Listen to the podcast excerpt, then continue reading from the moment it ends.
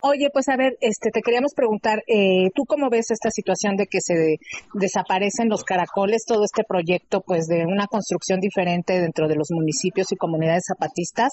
Y con esta noticia, pues, ¿qué, qué va a pasar? ¿Qué, qué, nos, ¿Qué nos está diciendo es, esta noticia del ZLN de la desaparición de los caracoles?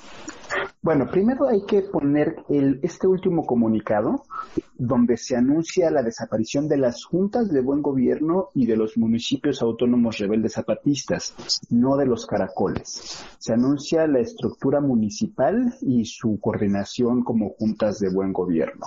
Este comunicado viene acompañado de otros cuatro comunicados anteriores, es decir, desde por lo menos el 22 de octubre el STLN ha sacado eh, seis textos, cuatro comunicados que se leen orgánicamente y otros dos, uno donde llama a la solidaridad con Guerrero y uno más donde eh, condena la violencia contra la comunidad otomí también en la Ciudad de México, pero los otros cuatro comunicados nos va diciendo, el STL nos va contando, nos va narrando cómo ha sido la decisión, eh, los factores que ellos han considerado para anunciar un cambio en sus estructuras de gobierno. No significa que están abandonando sus territorios, ni significa que están eh, abandonando su proyecto, sino significa que están viviendo un cambio en las estructuras organizativas en las que por ahora desaparecen los municipios, desaparecen las juntas de buen gobierno y en los próximos días nos darán a conocer cuáles son las nuevas estructuras bajo las que se están organizando.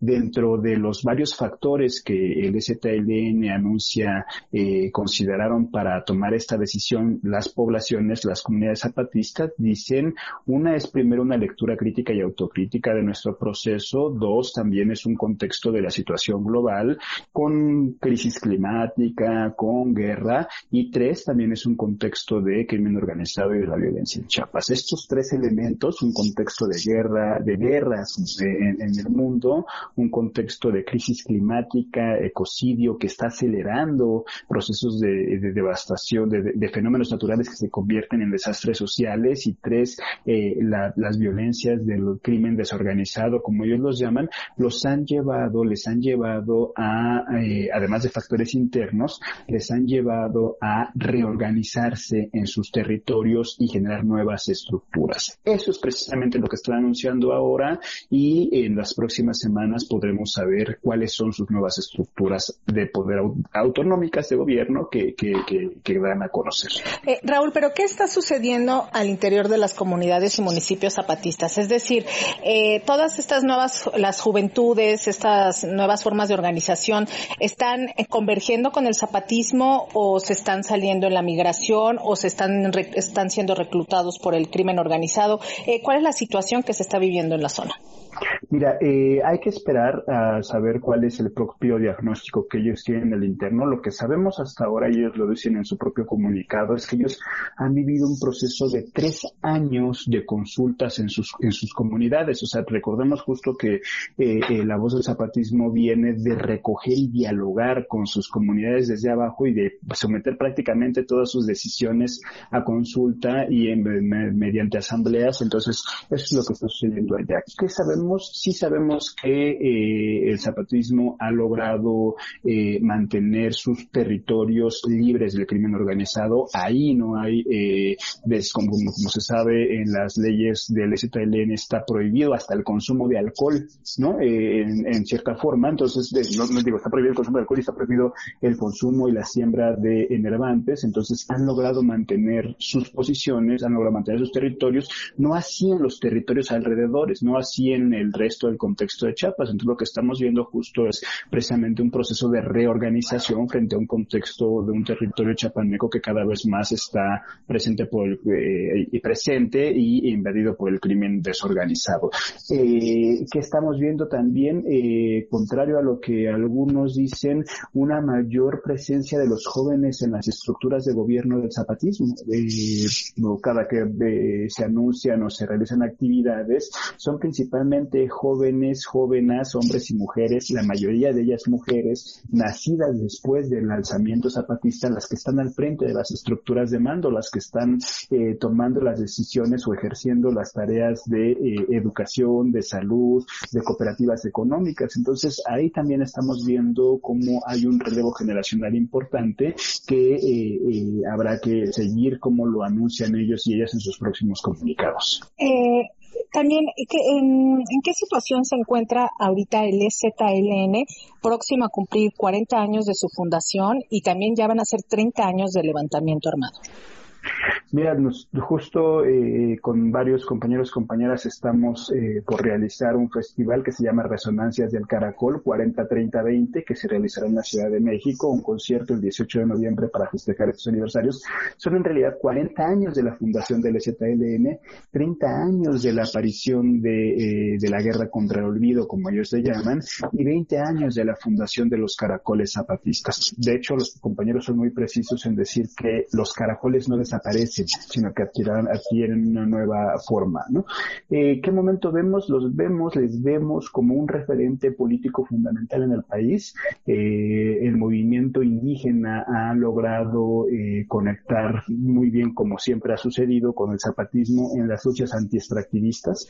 Les vemos siendo un referente ético y político frente a un contexto en el que la violencia no para, la solidaridad con los movimientos de víctimas y los movimientos de migrantes y los movimientos de mujeres ha sido clave y los vemos también con una potencia internacional resultado de su gira eh, por Europa el, año, en años pasados y que próximamente también se dará en otros continentes eh, y les vemos sí, siendo un referente político clave, una voz que cada que saca un comunicado genera esto, ¿no? Del que la opinión pública voltea a ver qué sucede, qué están anunciando.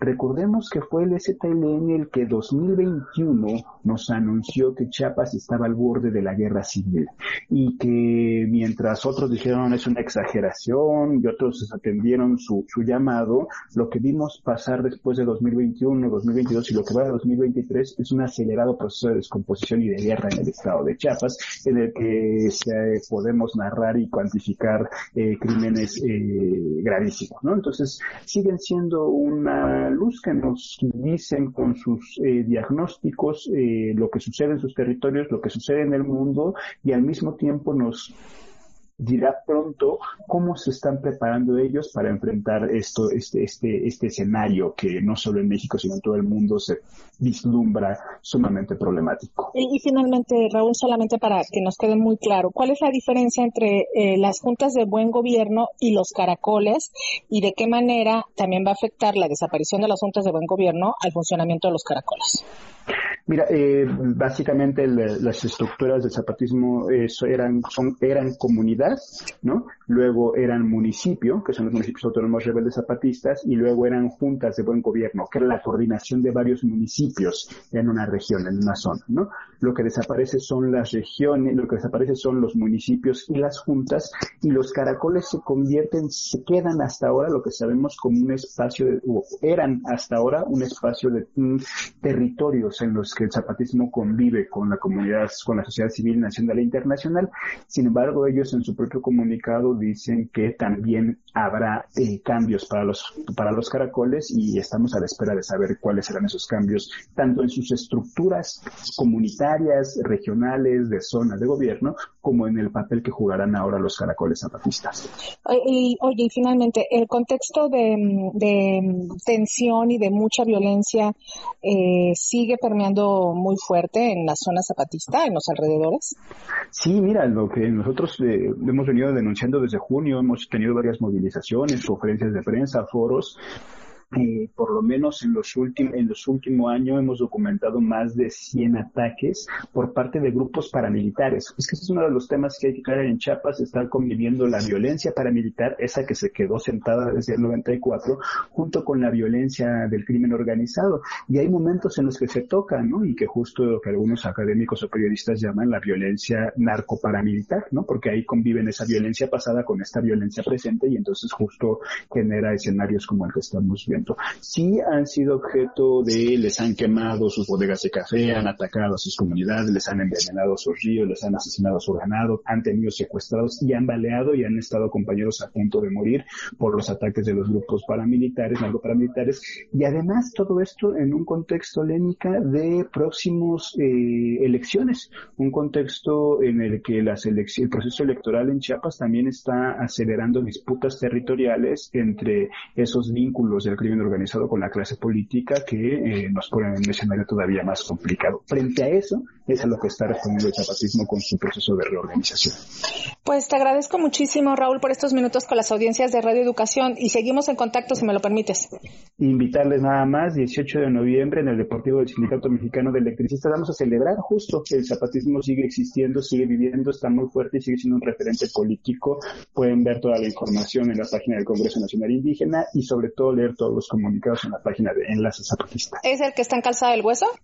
Así es, en Calzada del Hueso, ahí vamos a festejar con, como ha sido durante muchos años, con el acompañamiento de artistas, eh, hombres, mujeres, de la diversidad sexogenérica, ¿no? Tendremos a Rebeca Lane, a Lengua Alerta, a Botellita Retornable, que era Botellita de Jerez, pero ahora en un nuevo formato, los cojolites y todo lo recaudado será para las comunidades zapatistas. Perfecto. 18 de noviembre. ¿Va a costar la entrada o cómo va a ser? 150 pesos el 18 de noviembre en preventa, día del evento 200 pesos. Eh, resonancias del Caracol 403020, así lo pueden encontrar en las redes sociales de varios colectivos, Congreso Nacional Indígena, Red Universitaria Anticapitalista, y tienen toda la información de los puntos de venta. Perfecto, Raúl, pues vamos a difundirlo. Te lo agradezco muchísimo. Que estés muy bien, un abrazo. Igualmente, hasta luego. Gracias.